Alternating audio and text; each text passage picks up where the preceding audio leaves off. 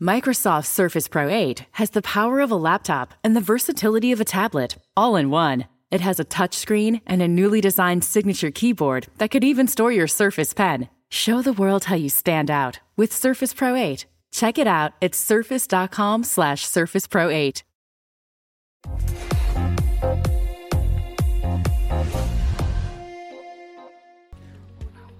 Bueno, y nuevamente aquí con todos ustedes en el episodio número 7 de Remotamente. Este podcast no podría ser posible sin estos dos enormes profesionales y amigos que me acompañan, Emiliano Pichitelli y Facundo Malorit. ¿Cómo andan, amigos?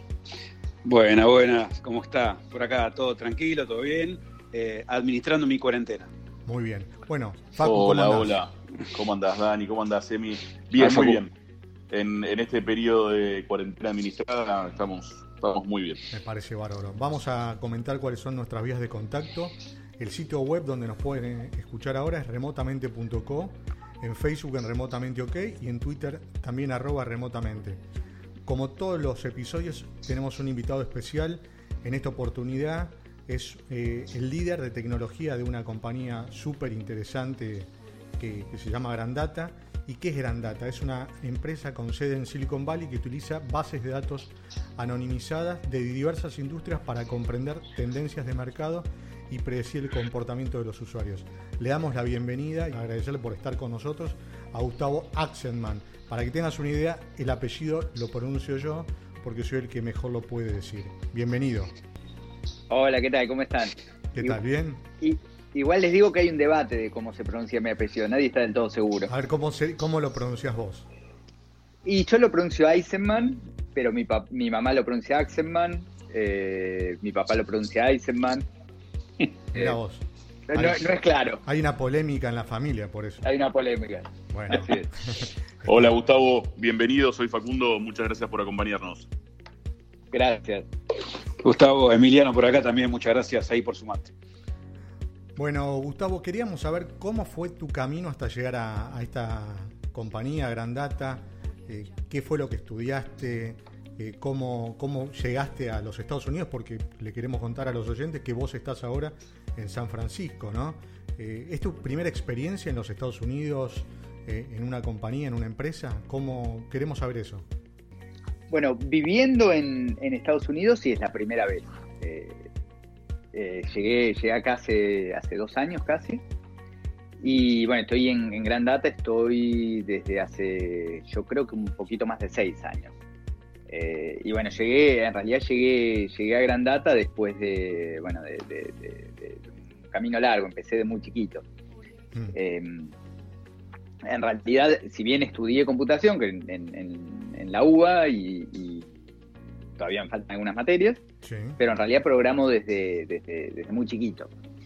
Eh, entonces, sí, programando como, como digamos, por interés propio, empecé, empecé a, eventualmente empecé a, trabajar. Empecé, viste, con eh, programando jueguitos, eh, algunas cosas de esas. y después, bueno, eventualmente me empecé a meter en el mundo de, de las empresas. Me empezaron a llamar para hacer cosas. Bárbaro. Y, y bueno, estoy hace más o menos desde hace 20 años haciendo, haciendo. Empecé, empecé en seguridad informática, eh, después me fui metiendo más en el mundo de los datos y eventualmente también en Data. Bueno, muy interesante. Ahora nos vamos a adentrar en lo que es el tema del Big Data. En plena pandemia, eh, ¿cómo es que utiliza Gran Data la inteligencia artificial para detectar los movimientos de las personas? Es algo que también vamos a desarrollar después. ¿Cómo, ¿Cómo es posible predecir posibles contagios en áreas específicas utilizando esa información que ustedes tienen, no? Bueno, yo, lo que te diría es que, es que son más bien dos cosas distintas. Sí, decime. por un lado, lo que, lo que nosotros estamos, estamos haciendo ahora, yo no, no, sabe, no, no, no lo llamaría inteligencia artificial, es un poquito menos, menos eh, digamos, sofisticado de lo que parece. Claro que no tiene, no tiene que ver con, detectar los contagios, que eso es un poquito más delicado, y si bien no es que no, es que no se pueda hacer, pero es un poco más delicado y requiere de, otros cuidados. Mm. En principio lo que, lo, que, lo que estamos haciendo, si bien estamos trabajando en esto que, vos decís, lo que, lo que lanzamos ahora y que, y qué es lo que, lo que es más público, es más bien detectar eh, el movimiento de las personas para poder dar indicadores de qué tanto está, se, está, se está produciendo este aislamiento social que está ocurriendo en todo el mundo. Entonces, entonces nosotros lo que, lo que hacemos es tomar los datos de movilidad y básicamente filtrar cuáles, cuáles de, esos, de, esos, de esos eventos de movilidad están ocurriendo dentro de, un, radio de la casa de, la gente, la casa entre comillas, ¿no? Digamos, sería el lugar donde cada teléfono celular pasa la mayor parte de su tiempo, y cuánto afuera. Y eso lo comparamos con el, día de referencia, que es un día normal antes del aislamiento, ¿no?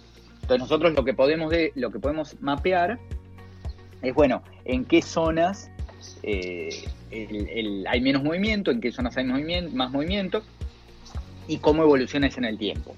Entonces, en base a eso, la idea es que, es que, es que se puede evaluar, por un lado, si qué tanto se está, se está respetando este aislamiento, pero por otro lado, para las autoridades que puedan decir, ok, nosotros estamos teniendo estos resultados en base a, contagios y, demás. Bueno, ¿cómo, ¿cómo eso se relaciona con las medidas que fuimos tomando y qué tan efectivas fueron las medidas que fuimos tomando? Bárbaro. Bien. Eh, bueno, Gustavo, por acá, Emiliano, nuevamente. Eh, muchas gracias de vuelta por, por sumarte. Eh, no voy a decir tu apellido, por las dudas. Imagínate si hay, hay un conflicto ahí entre cómo se pronuncia en la familia, menos lo voy a decir yo. Así que, es lo más seguro. Sí, lo más seguro. Bueno, Gustavo, eh, yo te quería preguntar, bueno, esto que estuviste nombrando recién, le habían puesto, no sé si era con el mismo nombre, porque vi que está en continuo desarrollo, combatiendo el COVID-19 con datos. Es, cierto, ¿no? Este, esta plataforma que, liberaron. Bien. Sí, sí, ¿Cómo nació la idea de esa plataforma? O sea, ¿cómo fue que, surgió? Si bien ustedes se dedican obviamente a habilidad, inteligencia artificial y tienen varias, varias eh, soluciones y demás, ¿cómo nació la idea de hacer esta plataforma, ¿no? que es más que interesante? Bueno, el tema, el tema movilidad es un tema en el que nosotros nos venimos especializando hace tiempo.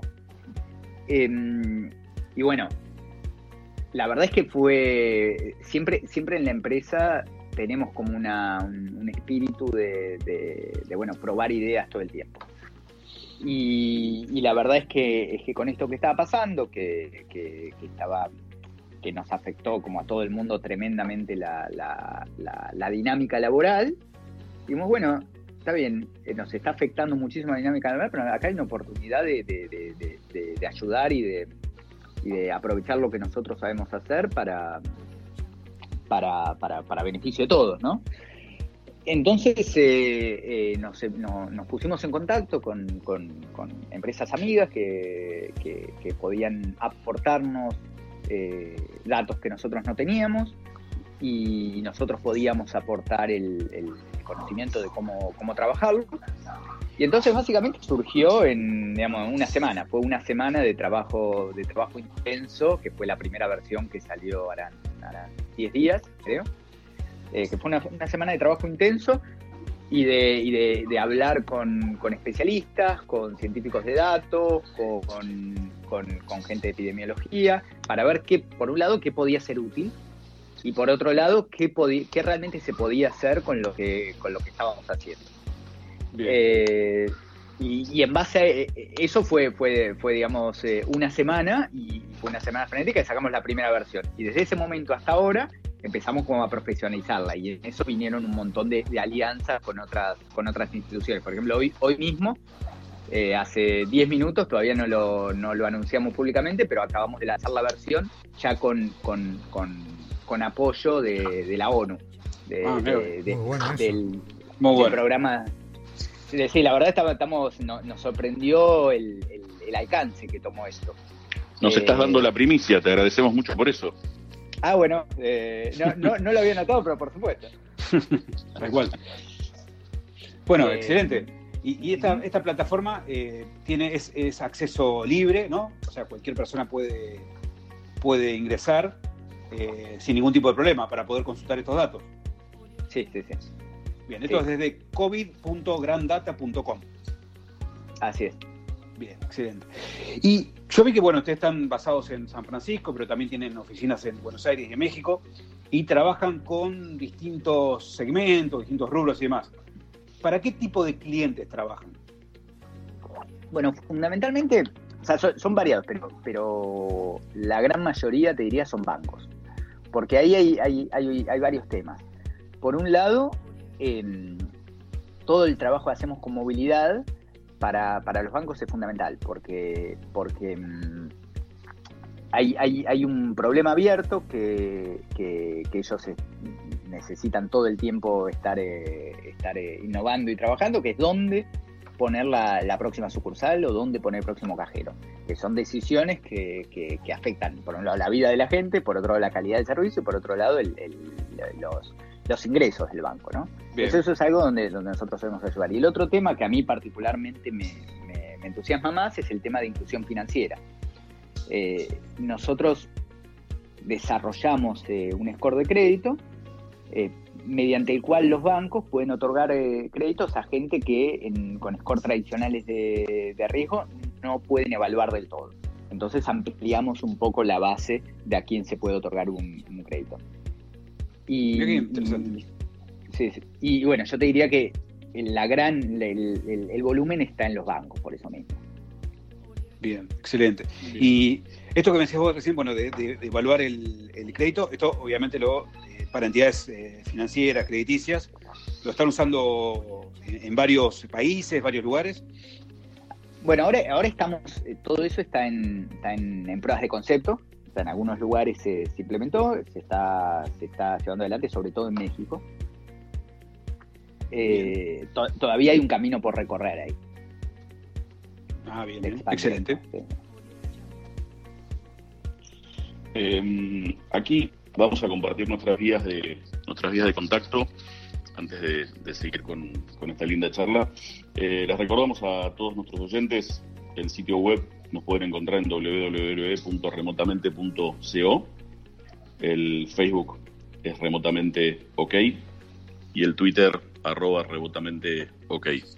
Les recordamos a, los que nos, todos nuestros oyentes que estamos hablando con Gustavo Eisenman, espero haberlo dicho bien y no tener problemas con el padre o con la madre, que es líder de tecnología de, esta tremenda empresa que se llama, que se llama Grandata. Eh, yo tengo ahí una pregunta para hacerte, Gustavo, me interesó, me interesó mucho. Estuve, estuve viendo que ustedes en la empresa tienen, digamos, como una especie de asociación o, o tienen vínculos muy fuertes con, instituciones académicas, ¿no? Y, realizan como investigaciones y, trabajos. Y esto es un poco, digo, quiero ahora obviamente que, que nos cuentes todo lo que nos puedas profundizar, pero me parece importante porque a veces uno cree, ¿no? Que, el trabajo es el trabajo y, va por el lado profesional, pero por lo que, por lo que estuvimos viendo, eh, esta, la empresa, digamos, en la, en la que vos estás, no pierde el vínculo con lo académico, al contrario, lo profundiza y, evidentemente han sacado y han estudiado temas interesantísimos y, han hecho investigaciones, pero realmente muy, muy buenas, por lo menos para, para, para, nosotros que obviamente nos gusta la temática y, bueno, y, sin dudas, este, en mi caso las estaremos, las estaremos viendo. Así que contanos un poquito, contanos un poquito qué es esto, ¿puede ser? Sí, cómo no nosotros siempre, o sea, desde, el inicio de empresa, yo no soy uno de los fundadores, pero estoy desde, desde, los, casi desde los inicios, siempre, siempre se, le, se le dio mucha importancia a que, dado que, el capi, o sea, uno de los capitales que tenemos es, eh, los datos que, con los que trabajamos y el, conocimiento que tenemos sobre cómo trabajar esos datos, y la empresa es desarrollo de software, data science, eh, y bueno, tecnología en general, siempre, siempre fue súper importante la coordinación con las, con las universidades, por varios motivos. Primero, porque nos permite avanzar en, temas y ir profundizando nuestro conocimiento, implementar nuevos mecanismos, nuevos métodos, nuevos productos, por fuera del, del camino, del camino del tradicional del producto que eventualmente va para la venta, sino que bueno, tenemos un camino, un camino alternativo en el cual podemos probar nuevas ideas, validarlas y después ver si tiene sentido que también al final es un producto. Y por otro lado nos da, nos da una, una validez por fuera de la validez propia le podemos dar nosotros. Nos permite a medida que desarrollamos nuevas técnicas, eh, saber que hay alguien más y alguien con, más autoridad que nosotros mirándolo y viendo que lo que estamos haciendo en efecto está bien y es lo que, lo, que tenemos que hacer.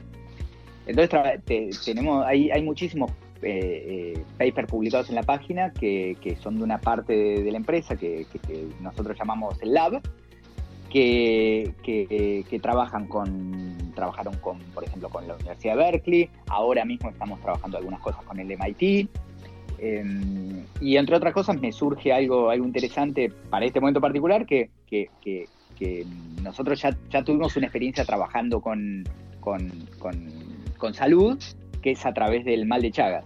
Eh, tenemos un, trabajo un, un, trabajo que está publicado también, también en, la, en la página que, lo que busca es investigar los patrones de movilidad para ver los, los contagios del mal de Chagas, ¿no? Y saber dónde, dónde es los lugares donde convendría reforzar la prevención.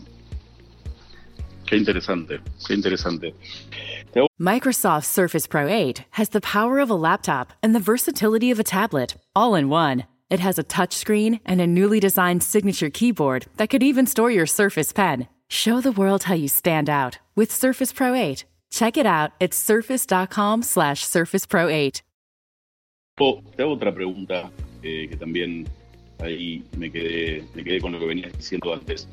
Eh, en todo este tema, digamos, de, ese desarrollo que, como contabas hace unos minutos, se pusieron muy, muy, muy fuertes y lo sacaron en unos días, en, una semana. Eh, en esa, en esa aplicación entiendo que ustedes lo que proponen es que las personas, de modo voluntario o no, eso es lo que a donde voy, eh, entiendo que sí, que es voluntario, donen, por decirlo de alguna manera, su historial de localizaciones o geolocalizaciones. Te pregunto esto porque, digamos, hoy leíamos a la mañana temprano que el Financial Times saca una nota en donde, no sé, Merkel en Alemania está obviamente muy nerviosa con, con, esta, con esta última noticia de que se han puesto de acuerdo los dos gigantes de la tecnología, que, bueno, seguramente Emiliano algo va a contar después. Entonces digo, ¿cómo, es este, cómo funciona esto, digamos, eh, el tema del cómo, cómo alguien voluntariamente eh, dona o, pone a disposición sus propios datos de localización? Contanos lo que puedas contarnos de eso. Sí, bueno, e, eso, esa parte que vos estás diciendo no, no le estamos haciendo dentro de Gran Data. De hecho, no, no, estoy trabajando yo particularmente en eso.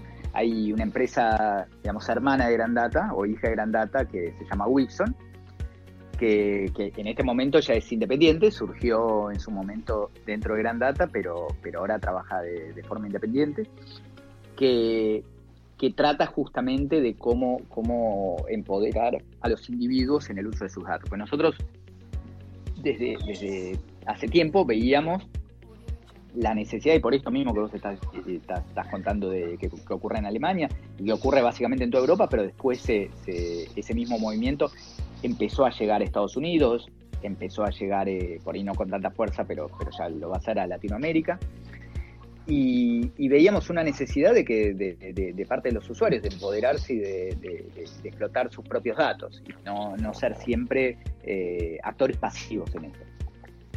Con eso surgió Wilson y Wilson es justamente una, herramienta posible para que, para que los usuarios puedan hacer uso de los datos como, como se les ocurra. Una de las formas, que es lo que está haciendo el equipo de Wilson en este momento, es bueno, usar los datos como una de las, digamos, de, las ofertas sobre qué puedo hacer con mis datos para eh, ayudar a investigadores a entender mejor eh, el, desarrollo de la pandemia.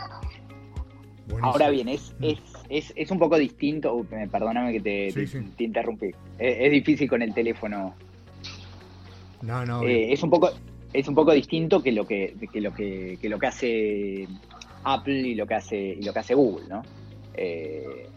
porque eh, Google y Apple ya tienen acceso a, muchos datos y bueno, están pidiendo permiso para usarlos en cierta, en cierta forma. Lo que hace Wilson es más bien ir al usuario directamente y decirle, bueno, vos tenés propiedad de todos estos datos, te, ofrecemos estas formas para, poder usarlo. Perfecto, me encantó. Mira, más allá de, del decir es de Whitson o Grandata, seguramente vos nos puedas eh, contar desde tu lugar ¿no? y tus conocimientos para qué pueden utilizarse eh, los datos o la información que está almacenada en las torres de telefonía celular. Hay mucha información ahí, pero ¿qué es lo valioso ahí? ¿Qué se puede hacer con esa información? ¿Y qué datos son los que nos pueden proveer? ¿no? Bueno, una, una, mm, una, una, cosa que, bueno, medio que, la charlamos antes, pero pero los datos de geolocalización, o sea, todas las antenas eh, generan logs de, comunicaciones y los logs eh, indican cuál es la antena. Entonces, al saber cuál es la antena, em, se puede eh, saber los celulares en qué lugar estuvieron. Entonces, es una, es una, una, una fuente de datos alternativa, no es la que estamos usando nosotros, pero también para, pero por otro lado tiene muchísima más cobertura. Entonces, en base a los datos de las antenas celulares, uno podría, podría armar un mapa de movilidad, eh, por ahí con un poquito menos de precisión, pero con, más cobertura, porque en las, antenas están está todos los celulares. Para ampliar un poco, entonces, las operadoras telefónicas pueden, no desde, desde el, obviamente, desde estas antenas en particular, de las torres, ¿no? Pero sí hay otra información que las operadoras puedan brindar o para poder trabajar en conjunto ¿Hacen eso ustedes también para otros fines, no? Bueno, con, esto no, pero sí, eh, trabajamos usualmente con, empresas de telecomunicaciones eh, y todo esto que, les contaba antes eh, del trabajo con los bancos en general tiene que ver con data que, de, empresas de telecomunicaciones. Ya, no solamente de geolocalización, por eso. Claro, sí, sí, mm. sí. Bárbaro. Bien, y Gustavo, te, hago una pregunta, lo, o sea, lo, más didáctico posible, porque yo estuve viendo, bueno, yo voy primero a, rememorar un poco cómo fue el contacto con ustedes, ¿no? Yo vi un tweet ahí de Matt, que es el, CEO y el fundador de Grandata, eh, donde eh, daba a conocer eh, esto de combatiendo el COVID-19 con datos. Me pareció muy interesante, lo contacté para después realizarle también una nota en, en Radio Metro y demás, que estuve hablando también sobre el desarrollo y demás. Y después también vi en eh, Infobae que salió una nota muy extensa y demás. Y lo que vi, que preguntaba mucho la gente, era de dónde obtenían la información.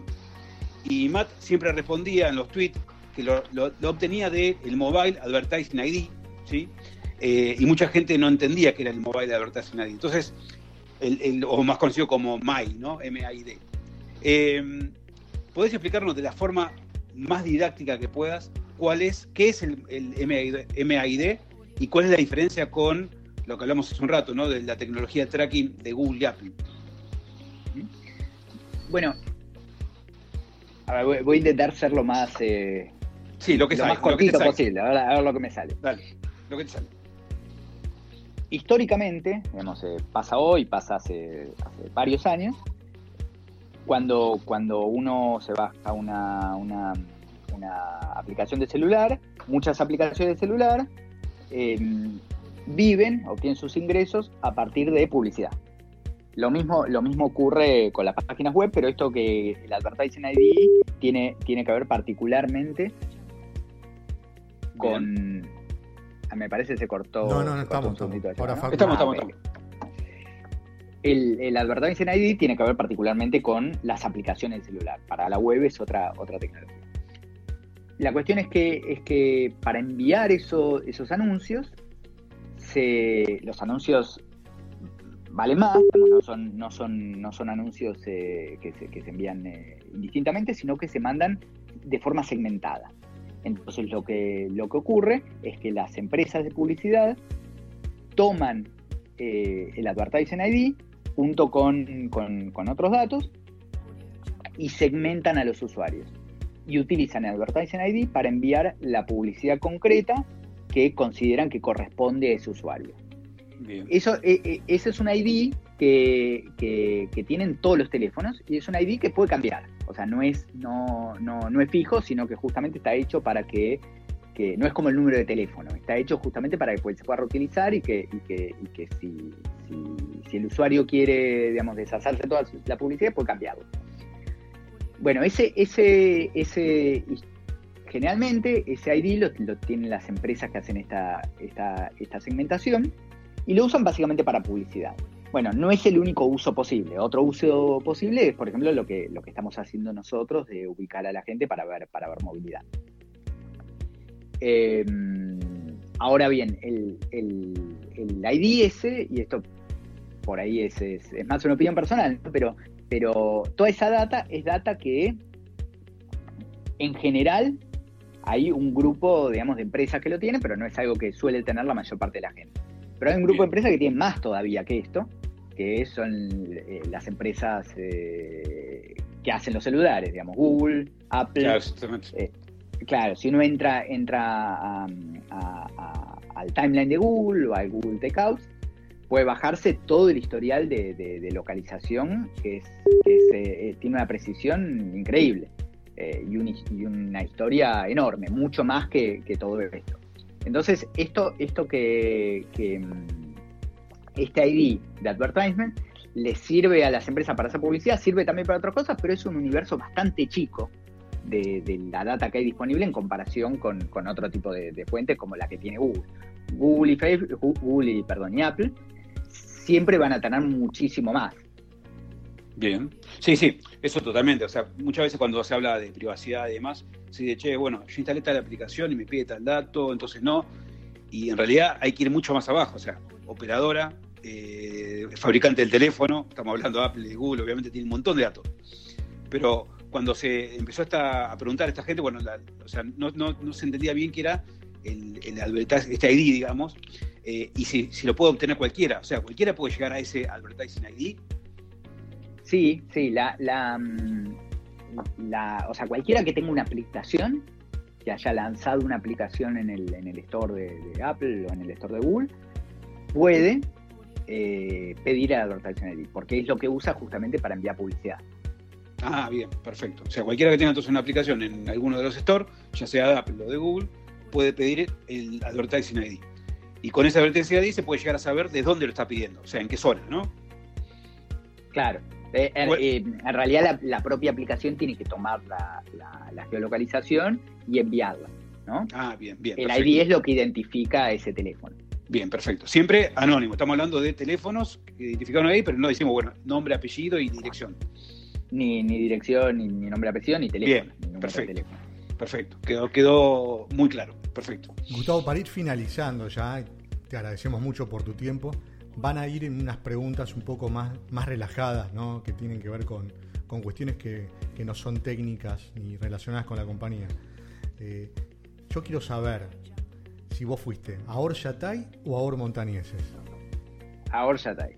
Creo que fui una vez en mi vida a Or y me perdí. Mira vos, yo estuve, yo también fui a Orsatay. Muy bien. y bueno, yo voy con otro también, así relajada. Ya, ya entramos en la parte más relajada. Eh, ¿vos, vivís en departamento o casa? En casa. En casa. Bien, bueno. Entonces, esta sería, eh, ¿qué, ¿qué espectáculo artístico podrías brindar a tus vecinos desde una ventana en tu casa o desde el patio de tu casa? ¿En qué, en qué, en qué te, qué sos bueno artísticamente, no? Fuera de lo que ya sabemos, lo que ya hablamos acá, ¿no? Podría serlo, ¿no? no sé si no sé si para beneficio de ellos, ¿no? Pero eh, yo toco toco el clarinete. Eh, ah, no, toco hace, bien. no toco hace muchos años, con lo cual ahora sería un desastre. Pero en una en alguna época tocaba. ah, muy bien. Así que algo podría hacer. Muy bien, muy bien. No, no te tenía tan artístico, muy bien, bien. Bueno, viste que con el tema de, la pandemia y estar en cuarentena, hay un montón de anécdotas familiares que, se generan, se producen. Eh, queremos saber si hay alguna que nos puedas contar, que te haya tocado vivir en este momento de aislamiento preventivo y obligatorio. ¿Se te ocurre alguna? Pensar. ¿Alguna que tuviste que ir a otra habitación o que, tuviste que cocinar, bueno, eso, eso pasa todo el tiempo. Eso, eso eh, lo que pasa todo el tiempo es que acá somos, somos dos, eh, es una casa de dos ambientes, ¿no? Sí. Y entonces tenemos, eh, y estamos teniendo llamadas todo el día, así que imagínate que es un caos, ¿no? Sí, sí. en general, alguno de los dos se va al jardín, que lo bueno es que, lo bueno es que tenemos jardín, que algo divertido es que parece que, bueno, yo vivo en Berkeley, que es muy, muy agreste, ¿no? Y, parece ser que ahora que la gente no está tanto en la calle, eh, los animales están, están retomando el lugar. Ah, están dando vueltas por todos lados, ¿no? Y ya, ya, me, ya, ya me entraron varios ciervos al jardín. Muy bueno. Muy locos. tenemos, es, más fácil encontrar ciervos que papel higiénico acá. Dicen que hay eso, ¿no? Hay falta de stock de, papel higiénico, ¿no? Es increíble. Sí, sí, sí, eh, sí está, casi imposible. ¿Cuál es la obsesión de los eh, norteamericanos con eso? Es buena pregunta, de verdad que no sé. ¿No? ¿Viste? Algo, algo no sabías, no podía ser un genio. escuché por ahí decir que por la falta de bidet necesita más papel higiénico. Es probable, ah, es, probable. Sí, es bueno. Así que. Eh, y bueno, ya como para ir cerrando, antes de la despedida de agradecimiento, obviamente, eh, quería saber, bueno, cómo que le digas a los oyentes cómo te pueden seguir, tus redes, tus contactos. Bueno, tengo el Twitter que es eh, arroba busajz. Bien, muy fácil. Perfecto. Desde ahí te, pueden seguir, mantenés ahí bastante actualizado, digamos. Y ahí voy a, en un ratito voy a mandar la actualización del sitio probablemente. Así que lo pueden seguir por ahí. Bien, y el, y el retuiteo de este podcast que va a estar en breve en iTunes, Spotify, ¿no? Por supuesto. lo vamos a robar. Bueno, Gustavo, realmente fue un placer poder escucharte, conocerte. Cuando vengas acá vamos a hacer un asado. Seguramente Emi se pondrá a disposición de, de nosotros para poder tener un, buen, una buena parrilla disponible. Totalmente, totalmente. Así que te agradecemos mucho tu tiempo. Eh, le mandamos un abrazo a Matt también, eh, que hizo posible que, podamos entrevistarte a vos. Y bueno, muchos éxitos eh, con todo lo que se viene para Grandata y para vos. muchas gracias y el gusto es mío. Bueno, bueno, Muchísimas gracias a todos ustedes. Ha terminado el episodio número 7. Gracias, Semi. Gracias, Facu, que se nos quedó en el camino. No sé que hubo algún inconveniente técnico, pero los esperamos en un episodio nuevo de Remotamente con invitados especiales como esto hemos tenido hasta ahora. Hasta luego. Gracias. Chau, chau.